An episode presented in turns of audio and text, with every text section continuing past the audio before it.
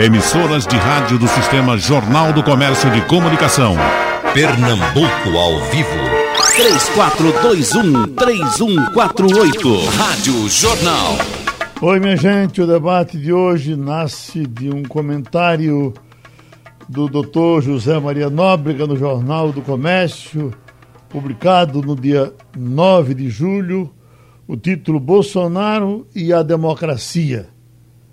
Para tratar desse assunto, nós temos o próprio José Maria Nóbrega, nós temos Maurício Randes e Ivan Maurício, como já foi anunciado. Começando com o homem da ideia. Aqui no seu comentário, o senhor diz: há muitas versões e modelos de democracia na literatura. Então, certamente o senhor assume que a, a, a, os regimes políticos não são lineares. Se nós temos diversos modelos de democracia, temos diversos modelos de, de, de ditadura e etc. É esse o tema? Vamos é esse o tema? É esse o tema? É esse o tema? Aí. Doutor Zé Maria? Doutor Zé Maria? Estou aqui. É que deu um. Deu, deu um, deu um eco aqui. Deu um pique danado. Arruma nós. Bom dia, Geraldo. Bom dia aos ouvintes da Rádio Jornal. Bom dia, Maurício Randes. Bom dia, Ivan Maurício. Estamos aí, né, para discutir esse assunto tão importante. É, faz tempo que eu não, não venho aqui na Rádio Jornal, né? Uhum. E estamos aí para ajudar no debate. Agora, se der para diminuir esse eco, da minha própria voz, eu, eu agradeço. Estamos diminuindo, estamos diminuindo, estamos nos organizando. Chegamos já? já tá... Pronto, eu posso falar? Já está no ponto, pronto. Agora está tranquilo. Bem, modelo de democracia, né? Eu coloquei aí, a literatura é muito vasta, Geraldo. É, é polissêmico o conceito, como coloquei. Né? Então você tem uma dinâmica teórica muito grande quando a gente fala de democracia. Então, você chega para a maioria da população e diz, ó, oh, democracia tem que ser democrática. Geralmente a gente pensa na vontade da maioria, na vontade geral, aquilo que o Rousseau colocou lá né, no contrato social, nas suas discussões sobre democracia. Mas a discussão contemporânea da democracia, ela perpassa muito isso. A questão da vontade geral, da vontade da maioria, ela se reflete no voto. Né? A vontade da maioria é um ingrediente importante, porém ele precisa ser controlado. Né? A vontade da maioria descontrolada leva-se à tirania, as, tirania, as tiranias da maioria, vamos dizer assim. Então, os modelos de democracia são vastos. Hoje, na contemporaneidade, a gente tem pelo menos três modelos de democracia. Né? Temos o modelo de democracia procedimental, que é o que vamos dizer assim, que está aí é, no topo da discussão, é o mais importante da discussão contemporânea na ciência política. Temos a visão é, marxista da democracia, democracia popular, e temos a democracia como um mecanismo de participação direta, né? vamos dizer assim, é, na visão da democracia deliberativa de, de Habermas, é, Habermasiana. Então, o conceito de democracia ele é amplo. Falando de democracia na perspectiva majoritária, que é a democracia procedimental, nós temos é, uma visão minimalista e uma perspectiva submínima. A perspectiva submínima, ela visa meramente o processo eleitoral. Então, onde há eleições minimamente livres, limpas, pluripartidárias, pelo menos dois partidos políticos, né, um da oposição, periódicas, né, com certa é, é, é permanência, né, vamos dizer assim, e com direito à alternância, nós teríamos aí uma democracia. E aí todo mundo cai no mesmo conceito. Então você vai ter uma democracia avançada como a canadense, no mesmo patamar de democracias do, da América Central, que também passa por esses critérios. E aí a gente chama de submínimo. A democracia minimalista, ela insere outros ingredientes importantes, como, por exemplo, a garantia dos direitos civis, né, os direitos civis, direito à vida, à propriedade, acesso à justiça, celeridade processual, ampla defesa. E direitos políticos, né, como a liberdade de expressão, liberdade de imprensa, direito de se associação e por aí vai. E por fim, né, que já que nós estamos na América Latina, e aí aqueles que discutem o conceito, né, comparando os regimes políticos da América Latina, o controle civil sobre as Forças Armadas.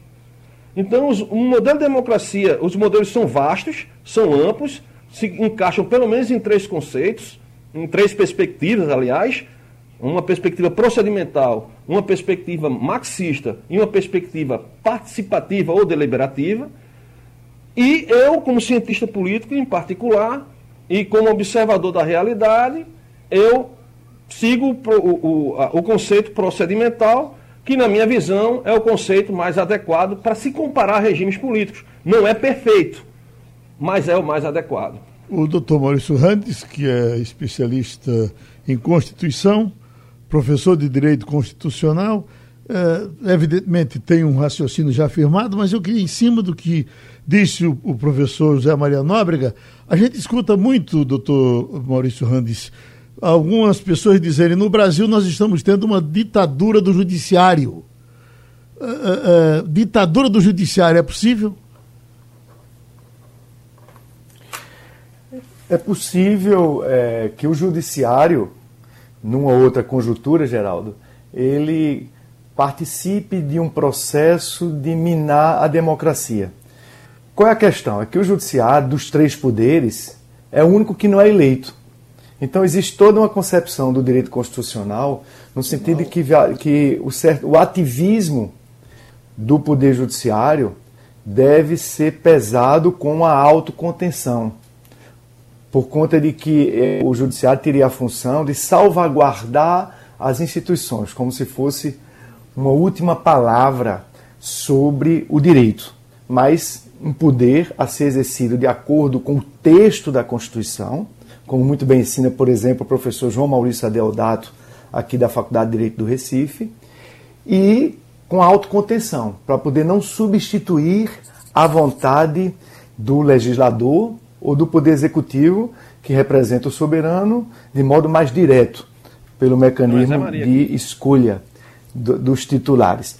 Eu, pegando essa coisa de Zé Maria, Geraldo, eu queria colocar assim, a democracia ela, ela pode ser vista assim. Primeiro, um, um grande, é, uma grande corrente daqueles que dizem que a democracia deveria ser olhada sob o ponto de vista do procedimento. Então é uma tradição muito forte no pensamento político de Robert Dow, de Schumpeter, é, agora de Adam Przewalski, que é um autor americano que tem uma frase que eu gosto muito. Ele diz: Ama a incerteza e serás democrático. Então, todos esses concebem a democracia muito mais pelo procedimento, como um mecanismo de formação da vontade política da sociedade, ou como um mecanismo de solução dos conflitos, como o próprio Przewalski coloca. E há também aqueles que procuram entender a democracia mais substancialmente. Então, falam de uma democracia social, falam de uma democracia com mais conteúdo.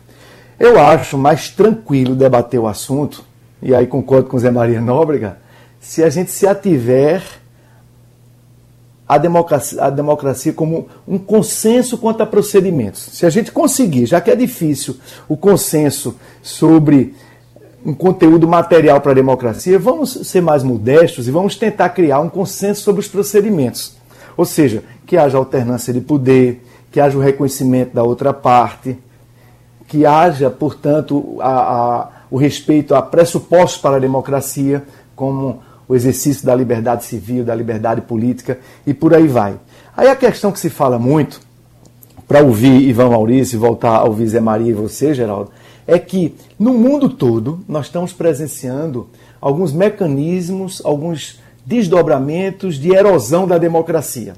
Então, por exemplo, governos como o de Donald Trump, de Modi é, Narada lá, é, Narendra, na Índia, o de Jaroslaw Kaczynski na Polônia, o de Orban, o Viktor Orban na Hungria, o de Erdogan na Turquia, na Turquia. O de Putin, de Putin na Rússia, o de Bolsonaro aqui no Brasil.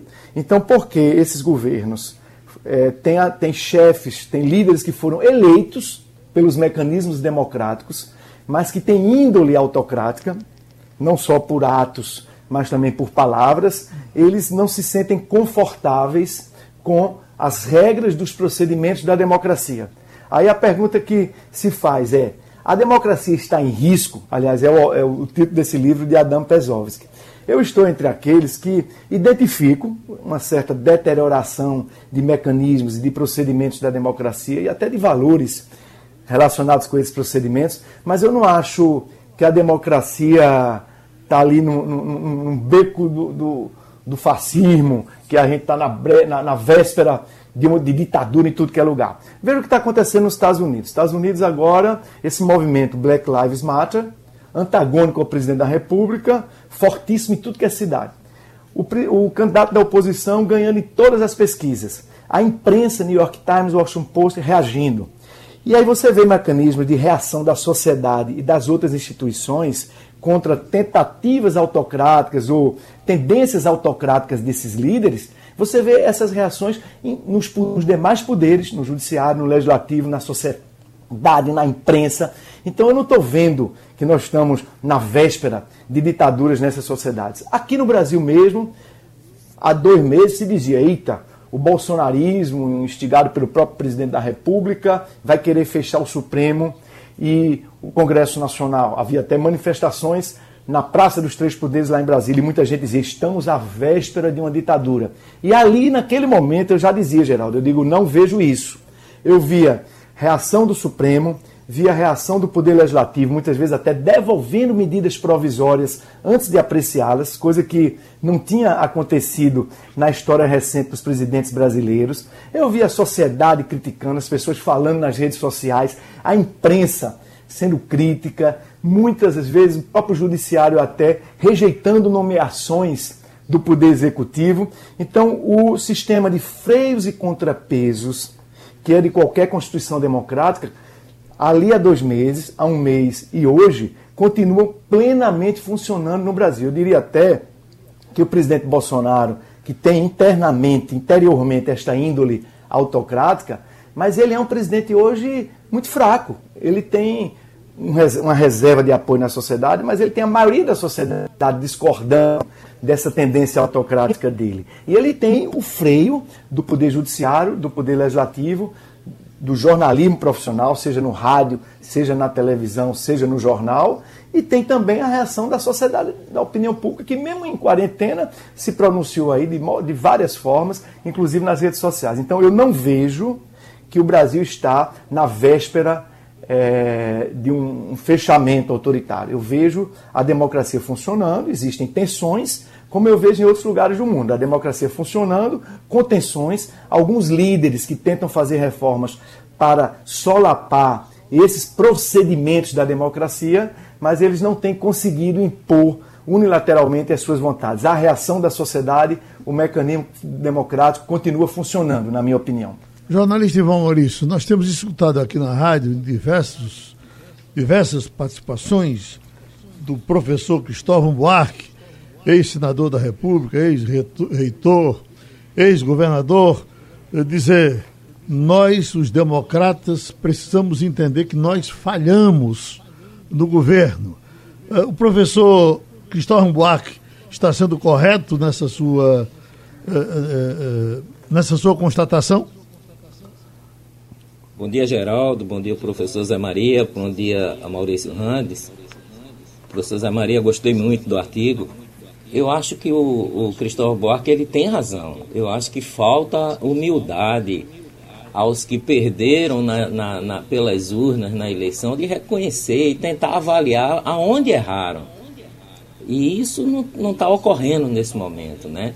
E ao contrário, se exacerba muito a, uma tendência autoritária do presidente da República, quando de fato eu acho que um grande autoritarismo é quando o judiciário quer intervir até na escolha dos seus ministros, dos seus auxiliares. Isso é para mim um absurdo do ponto de vista é, de liberdade pública. O presidente foi eleito e tem direito de nomear a pessoa que ele quiser. Agora, se a pessoa no exercício do cargo cometeu algum delito, cabe ao judiciário julgá-lo e aí até pedir seu afastamento. Mas antes da pessoa exercer o cargo, antes de ser nomeada, o, o, o, o Supremo Tribunal querer interferir nisso, isso é um absurdo do ponto de vista da democracia. Outra coisa também é na questão das liberdades públicas. essa, essas intervenções constantes do Supremo através desse do processo das redes sociais, é, de tirar, de cancelar a conta, é absurdo. A pessoa tem direito a expressar o que pensa e responder por aquilo que pensa. Se ela está identificada na rede, se ela não é apócrifa, ela tem todo o direito de dizer o que pensa e por acaso se ofender algum poder constituído, alguma pessoa, a honra de alguém, que responda judicialmente por aquilo que falou. Então nós estamos vivendo um momento meio complicado de se entender, porque a, a, existem duas leituras. Uma dizendo que o presidente tem uma tendência autoritária, mas eu não vi em momento nenhum ele pedir para fechar o Supremo, nem fechar o Congresso, nem nada, nem censurar a imprensa. A imprensa no Brasil está tendo todo o direito de dizer o que quer do presidente, às vezes até de forma repetidamente, né?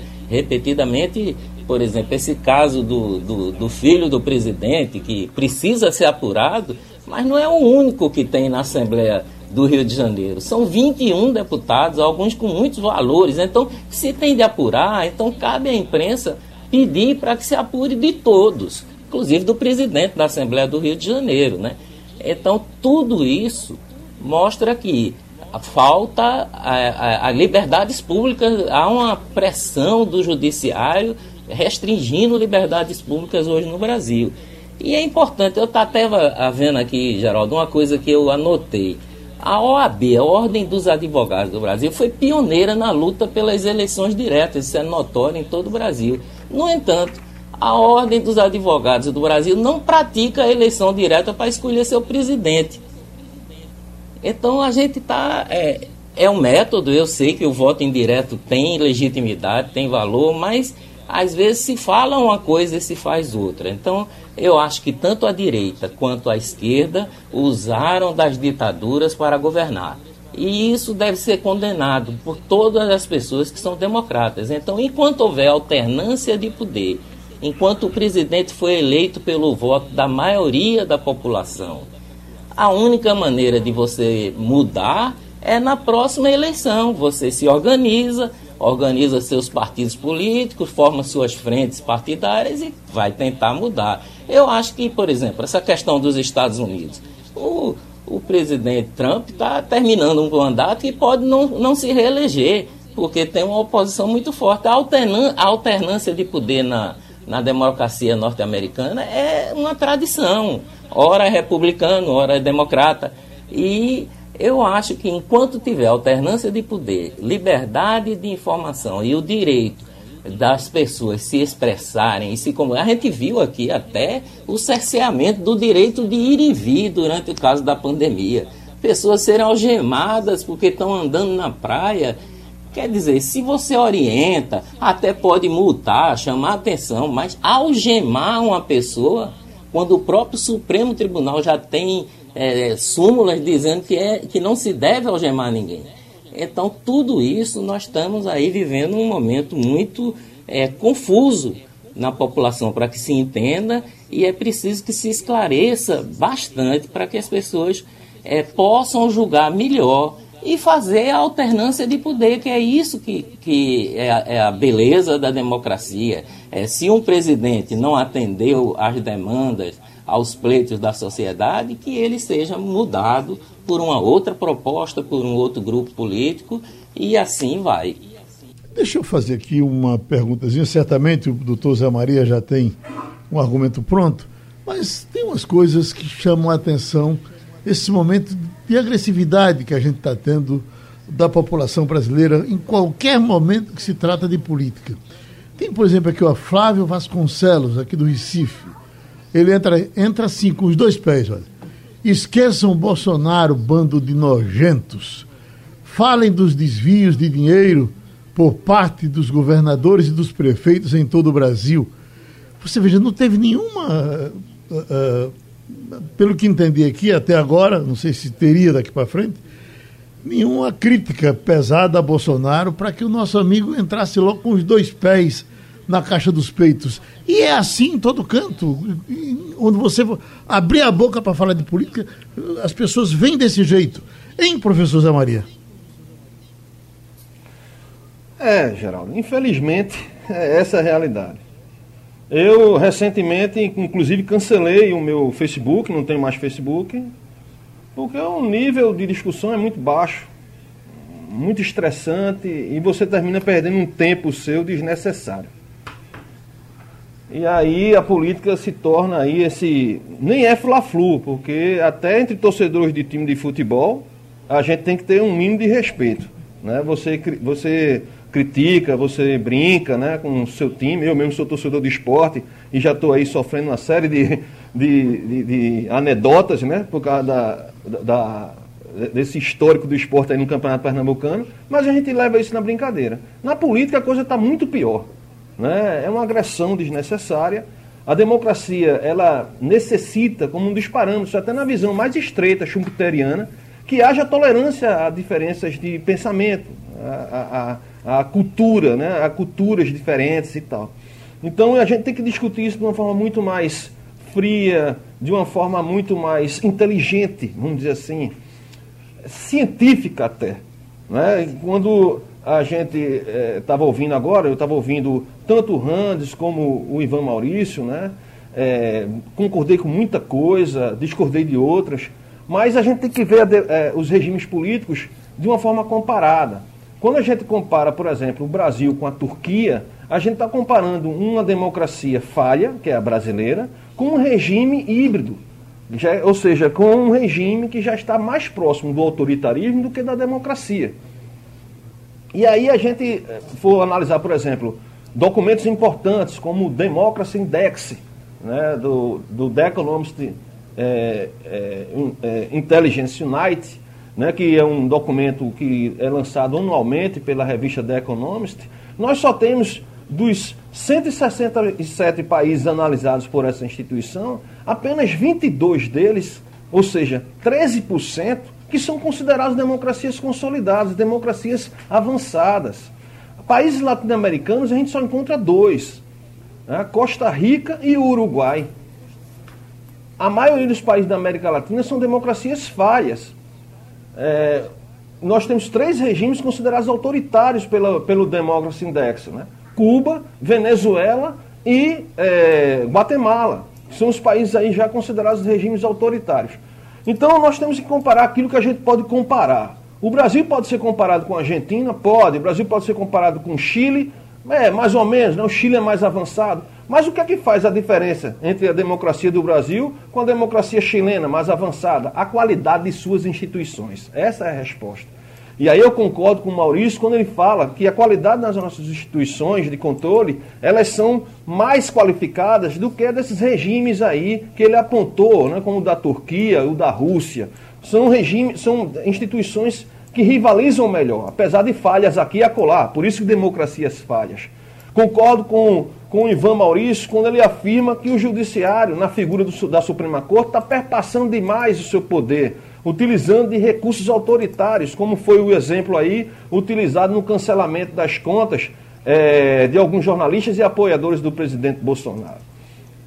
E aí a gente tem que focar em outro aspecto. Né? O presidente Bolsonaro ele está fragilizando ainda mais essa democracia que sempre foi frágil desde a redemocratização então, Sarney, é, Itamar Franco, FHC, Lula, é, Dilma, Michel Temer, nenhum deles é, é, fez com que a democracia brasileira saísse da sua fragilidade para se tornar uma democracia consolidada. E aí nós temos uma mudança de agenda. A mudança de agenda não faz com que nós entremos numa democracia menos qualificada, ou num regime autoritário, como alguns estão falando, até de fascista é um apelo muito grande, né, de pessoas que até são esclarecidas chamar o presidente de fascista. Né? Tem que, você primeiro tem que entender qual o conceito. Que conceito é esse, fascismo? É um conceito muito complexo. Eu sugiro que leiam o dicionário de política do Norberto Bobbio e veja lá o que é que ele fala sobre fascismo e compare com o regime político brasileiro. Compare institucionalmente. Não compare em meros discursos ou em coisas que você discorda. A agenda brasileira hoje é uma agenda conservadora. Não, não, podemos confundir conservadorismo com autoritarismo. São coisas completamente diferentes. A agenda hoje é uma agenda conservadora e uma agenda liberal economicamente falando. Foi a agenda que ganhou as eleições no processo eleitoral de 2018. Até o momento, como eu escrevi lá sucintamente, né, de forma resumida, lógico, no artigo do, que publiquei lá no Jornal do Comércio, o presidente Bolsonaro ele não atentou em nenhum momento contra as instituições do país. Ele pode ter feito discursos que você não concordou, né, que as pessoas não concordam aqui e acolá.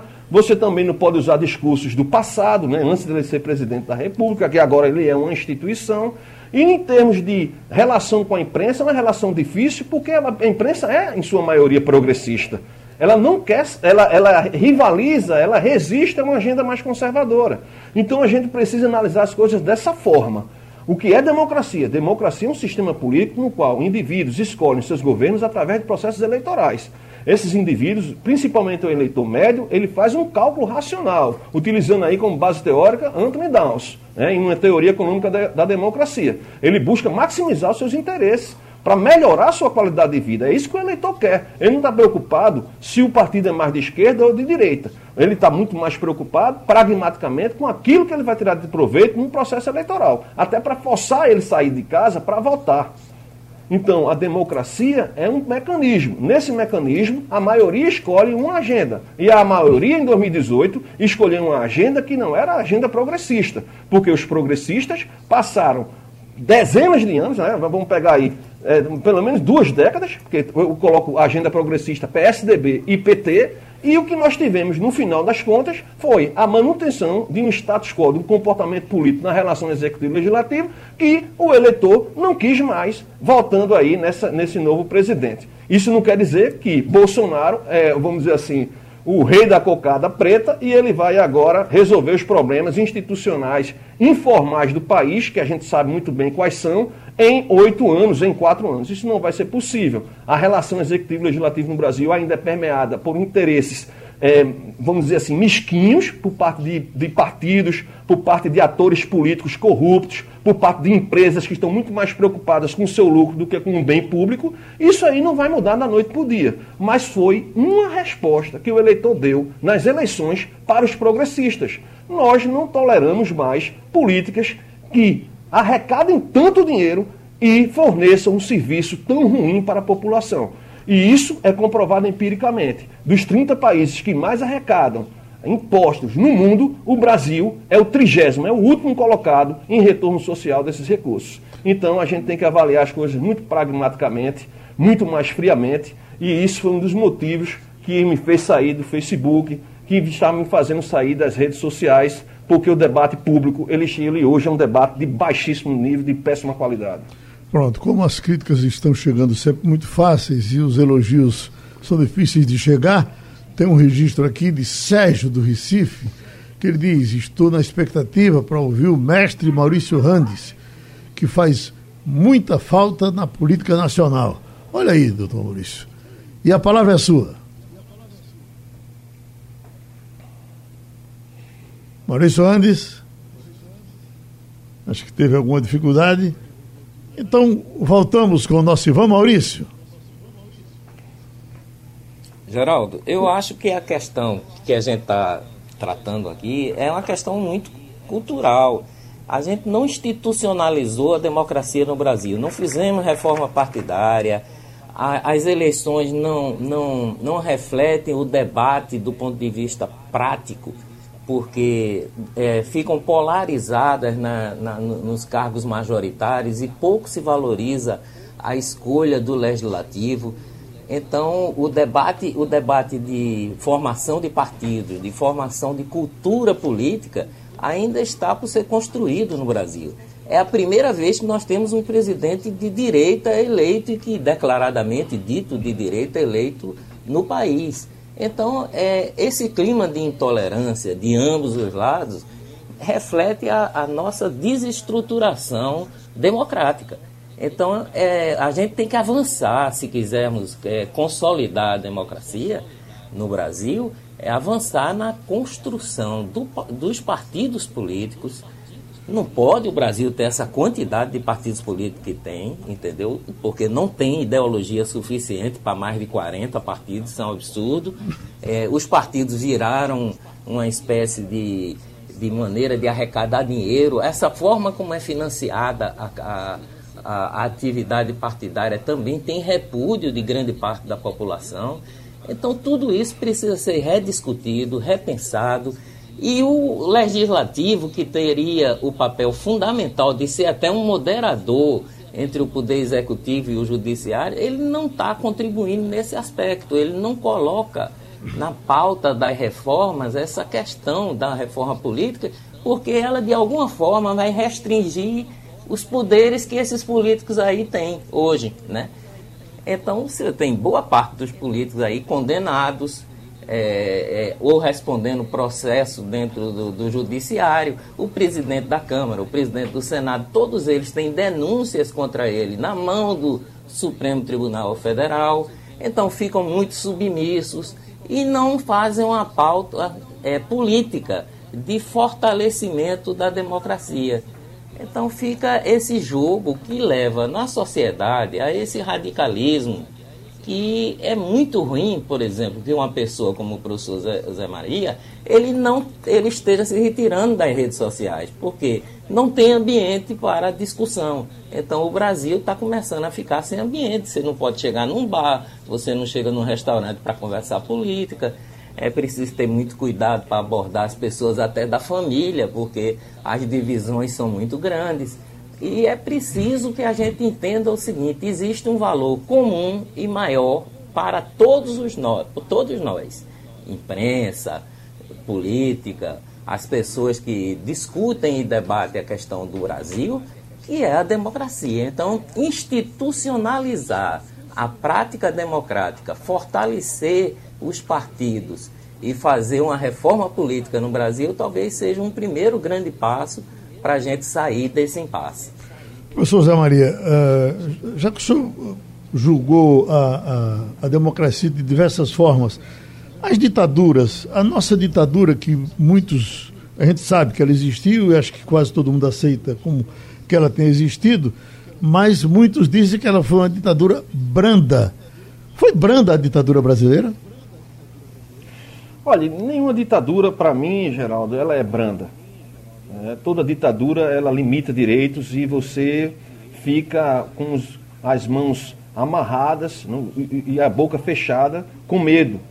Então o medo muitas das vezes ele é, você não precisa ter sofrer uma violência direta do Estado para estar tá sofrendo num, é, é, do, num regime autoritário. Basta o medo, medo de se manifestar. Né? Então hoje você aqui no Brasil você não está numa ditadura, num regime autoritário, mas estamos com receio, vamos dizer assim, com medo de fazer certos comentários a respeito dos ministros da Suprema Corte, a respeito de alguns é, indivíduos daqueles que a gente não, não, não concorda, é, porque a gente tem uma insegurança muito grande ainda, que é um, é uma insegurança pública, uma insegurança jurídica em muitos aspectos, que faz com que nós tenhamos medo.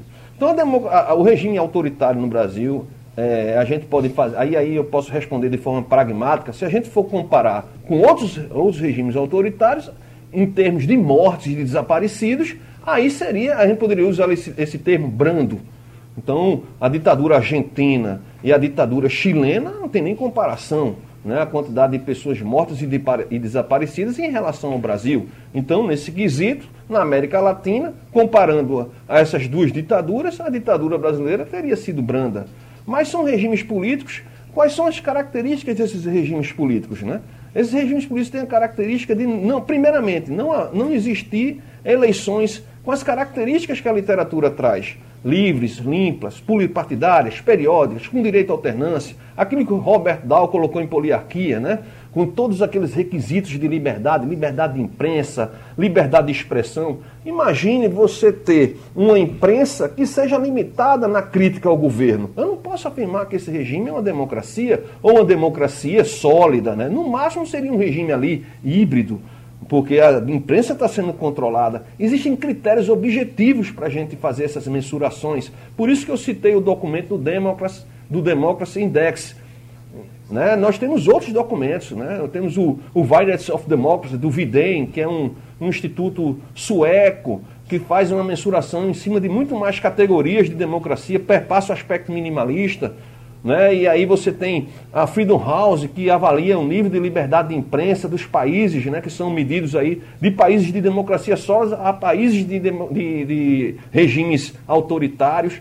E o que classifica um regime como autoritário? Primeiramente, não há essas eleições com essas características.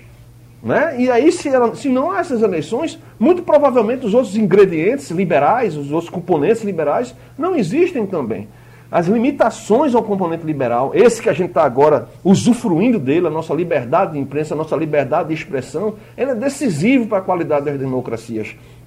Então, por isso que nós temos que ter cada vez mais eleitores médios uma capacidade de interpretação da realidade mais qualificada. E para isso, só uma educação de qualidade. Porque os grandes pilares do, do, do, do, Estado moderno, no Brasil não avança. E isso coincide com o não avanço da democracia. Né? A segurança pública, de um lado, que é aquela responsável por manter todos realmente livres e sem medo da morte violenta, e a educação, que vai nos fornecer a capacidade de fazer interpretações e análises né, para poder votar de uma forma mais adequada, poder discutir política de uma forma mais adequada. Justamente essas duas questões, essas duas áreas de políticas públicas são extremamente defasadas no Brasil. Não obstante, você tem um processo eleitoral dos mais avançados. Né? Nós temos um processo eleitoral dos mais avançados, mas o eleitor, aquilo que a gente chama de accountability vertical, ele não tem a capacidade de pressionar as instituições porque não sabe como as instituições funcionam, não sabe quais são as suas prerrogativas. Não à toa, né? Não à toa, essas instituições as de representação, elas são a que sofrem a pior, é, o pior nível de confiança por parte daqueles que fazem parte da América Latina, né? dos países latino-americanos. Você pegando a confiança dos brasileiros no parlamento, de cada 100 brasileiros, apenas 12 diz que confia plenamente no parlamento. Ou seja, a principal instituição de representação, a principal instituição tomadora de decisão de políticas públicas vai ser decisiva para a economia, decisiva para as políticas de educação, saúde, segurança. A gente está aí no meio de uma pandemia no qual os agentes públicos estão aí deficitários no controle dessa pandemia. A confiança é lá embaixo, né? Nos partidos políticos, o Brasil é o, é o pior país da América Latina. Né? É o pior país da América Latina é, junto com El Salvador, apenas 6% da sociedade brasileira, eu estou usando aqui como fonte o Latino Barômetro, apenas 6% dos brasileiros confiam nos partidos políticos, ou seja, PT, PSDB, PSL, todos esses 40 ou mais partidos que o Ivan Maurício apontou aí, não têm a mínima credibilidade para o povo brasileiro. Existe democracia com esse nível de confiança nas principais instituições de representação? Ou seja, por isso que o Brasil continua ali numa posição. E aí, o que vai fazer com que o Brasil se fortaleça e saia de uma democracia falha para uma democracia avançada é justamente o avanço dessas instituições, né, comungando com a questão política eleitoral que o Ivan Maurício acabou de falar. Vamos comunicar que já tivemos o retorno do uh, ex-deputado, do professor Maurício Randes, já estamos com ele novamente aqui na linha. E como o horário avançou, vamos do comercial, a gente retoma já já com o doutor Maurício Randes. Pelo que estou vendo aqui no Interativo, recuperamos o respeito da maioria. Tem Eletra do Recife dizendo que está perfeita a colocação de todos os debatedores. Tem Sérgio dizendo debate de altíssimo nível. Parabéns a todos pela postura política e crítica bem fundamentada e a democracia agradece. Marcelo, o debate está excelente.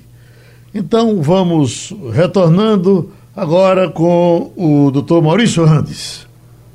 Geraldo, gostei de ouvir a opinião da Eletra, Sérgio e Marcela.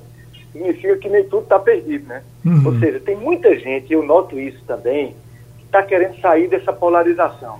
Está querendo discutir os problemas da população, como melhorar a vida da população, com menos polarização, seja o bolsonarismo de um lado, o lulopetismo de outro, eu estava agora lendo um livro de Sérgio Abranches, que é o autor daquela frase presidencialismo de coalizão, e ele mostrava que a eleição de 2018, aquilo que nós sentimos, está sendo também refletido na universidade, na academia, entre os pensadores é que a eleição de 2018 aqui no Brasil foi o fim de um ciclo. Né? A gente tinha desde 94 uma polarização PSDB-PT. Esse, esse ciclo encerrou-se e mais profundamente, todo o sistema partidário que saiu pós-Constituição de 88 foi rejeitado pela sociedade. E aí quem tem discutido isso muito bem também é Cristóvão Buarque, que tem falado aqui na Rádio Jornal, no seu programa geral, eu li o livro dele, onde ele faz uma autocrítica que muita gente não fez. Aliás, quem tinha hegemonia política nesse período de 94 para cá não fez autocrítica. Nem o PSDB fez, nem o PT fez.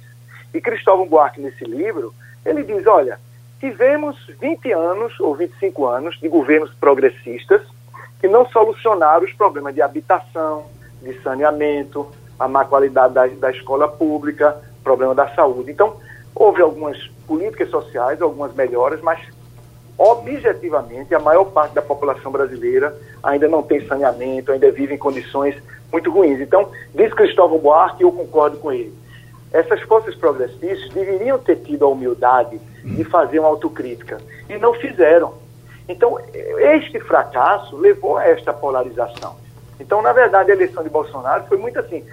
Uma boa parte do eleitorado, 55% do eleitorado, queria qualquer um, menos aqueles que não tinham resolvido os problemas da sociedade e que tinham degenerado em corrupção. Então, o que é que eu acho que a gente vai precisar fazer daqui para frente? A gente vai tentar encontrar os caminhos para superar essa polarização. E aí, essa tem que ser isso, porque senão você vai cancelar. Uma parte da sociedade cancela a outra parte, né? Nós podemos ter as divergências que tenhamos, mas vivemos numa mesma sociedade. E muitos dos problemas têm que ser resolvidos coletivamente. Então, tem toda uma, uma safra agora de reflexão sobre essas tensões, sobre a erosão da democracia. Tem aquele livro lá do Levitsky, que ele analisa como as democracias morrem. Eu acho que ele é muito alarmista. Tem um outro que eu gosto muito, que é um professor da Universidade de Harvard, chamado Yasha Monk, em que ele tenta identificar quais são as condições que deram a estabilidade da democracia depois do pós-guerra, esse período do pós-guerra até recentemente, foi um período em que a democracia se espalhou muito, em tudo que é lugar, e se consolidou. Ele diz, olha, tinha algumas condições para essa democracia. Uma é que havia a comunicação através da, da mídia, do jornalismo profissional, a mídia tradicional. Então ela é, funcionava como um certo freio a ideias extremistas. Uma segunda condição que ele diz é que, depois da Segunda Guerra, houve um crescimento, uma melhoria da condição de vida da população, é, até de países é, menos ricos. E uma terceira é que esses países, aí você vê nos Estados Unidos, na Hungria, que tem aquele Orbán, que está querendo erodir um pouco a democracia, mas ele, eles se incomodam porque não tem mais aquela sociedade que só tinha uma etnia muita gente se incomoda com a diversidade, com a diferença. Então, há hoje uma, uma situação de, de descontentamento, de ansiedade, de angústia, são angústias culturais. Aqueles que não aceitam que a população afrodescendente possa querer igualdade, aqueles que não aceitam que a população LGBT, que não aceitam o novo papel de protagonismo que a mulher tem hoje na vida profissional, na vida política. Então, há uma ansiedade cultural e há também, sobretudo, angústia econômica. Sociedades que estavam vivendo bem agora estão vivendo mal. Indivíduos que chegaram a viver melhor começaram a perder emprego com a globalização, que eu gosto de chamar os perdedores da globalização. Isso propiciou é, a criação de uma discussão pública nas redes sociais, nos rádios e na grande imprensa, que é muito emocional. A pessoa está muito mais é, disposta a reagir positivamente a os pensamentos e às vezes preconceitos do seu grupo social, da sua identidade, do que tentar ouvir um argumento racional. Então as pessoas estão muito dentro de bolhas. E aí tem um outro livro que eu gosto muito do professor da Universidade de Londres, William Davis, que ele chama de estados nervosos, que a política hoje agora é muito mais emocional. E aí qual é a saída que a gente tem? A gente tem que tentar superar esse estado só de emocionalmente agredir o diferente, de não identificar os pontos em comum que pode haver com as pessoas diferentes, com os segmentos diferentes, porque senão, repito, vai, vai cancelar uma parte da sociedade. Então, ou a gente aprende a superar essa polarização, a voltar a respeitar a diferença, a dialogar com o outro, ou a gente não vai construir as instituições novas, sejam políticas, sejam sociais, que a gente precisa. Então, eu estou também, Geraldo, discutindo isso muito. Meu livro estava pronto, meu livro, é, eu, ia editar, ia, ia lançar, aí veio a pandemia. Já estava na editora, já rodado. Quando terminar essa pandemia, eu queria lançar, que é justamente discutindo isso. O título do livro é Para Superar a Polarização. E para isso, a gente não pode é, ter a atitude que tem tido até agora, que só vê defeito nos outros e só vê acerto nos que a gente tem mais identidade, nos que pertencem às nossas bolhas. É preciso olhar as outras bolhas também, entender os seus problemas, suas angústias e procurar dialogar. Isso que eu tento dizer e tento demonstrar até com estudos empíricos neste meu livro que eu estou chamando Para Superar a Polarização. Quer ver um exemplo? Essa questão agora do judiciário. Então, o pessoal que é mais bolsonarista está com muita raiva do Supremo. O pessoal que é, é contra Bolsonaro está a favor do Supremo. E aí eu digo, olha, Ivan Maurício tocou nisso. Alguém friamente pode concordar com a atitude do Supremo. O presidente Toffoli do Supremo nomeou sem sorteio, o regimento, acho que é o artigo 132, eu escrevi sobre isso lá atrás, sem sorteio nomeou o relator, ministro Alexandre Moraes, para da fake news, porque dizendo que essas fake news, que esses é, é, gabinetes do ódio, etc., estariam atacando o Supremo Tribunal Federal. Ora, ele, os ministros do Supremo. Então, se eles, ministros do Supremo, se sentiam vítimas, eles não poderiam, eles abrirem o um inquérito que depois eles vão julgar. Aí alguém diz, não, mas o ministro Alexandre Moraes não tomaria parte. Mas todo mundo sabe que a decisão individual de um ministro supremo, ele fala pelo Supremo, que a gente chama de decisão monocrática. Então não poderia jamais esse inquérito das fake news ter sido aberto pelo presidente Toffoli e nomeado sem sorteio o relator. Então, que conversa mal só pode dar em coisa errada. E o que é que deu agora? Esse ataque às redes sociais, às contas no Twitter de algumas pessoas bolsonaristas, alguns empresários, alguns líderes, alguns ativistas bolsonaristas. Você CCA, você excluir as contas de Twitter, Instagram e Facebook dessas pessoas, e isso um democrata não pode concordar. Isso é autoritarismo, isso é cerceamento da liberdade de pensamento.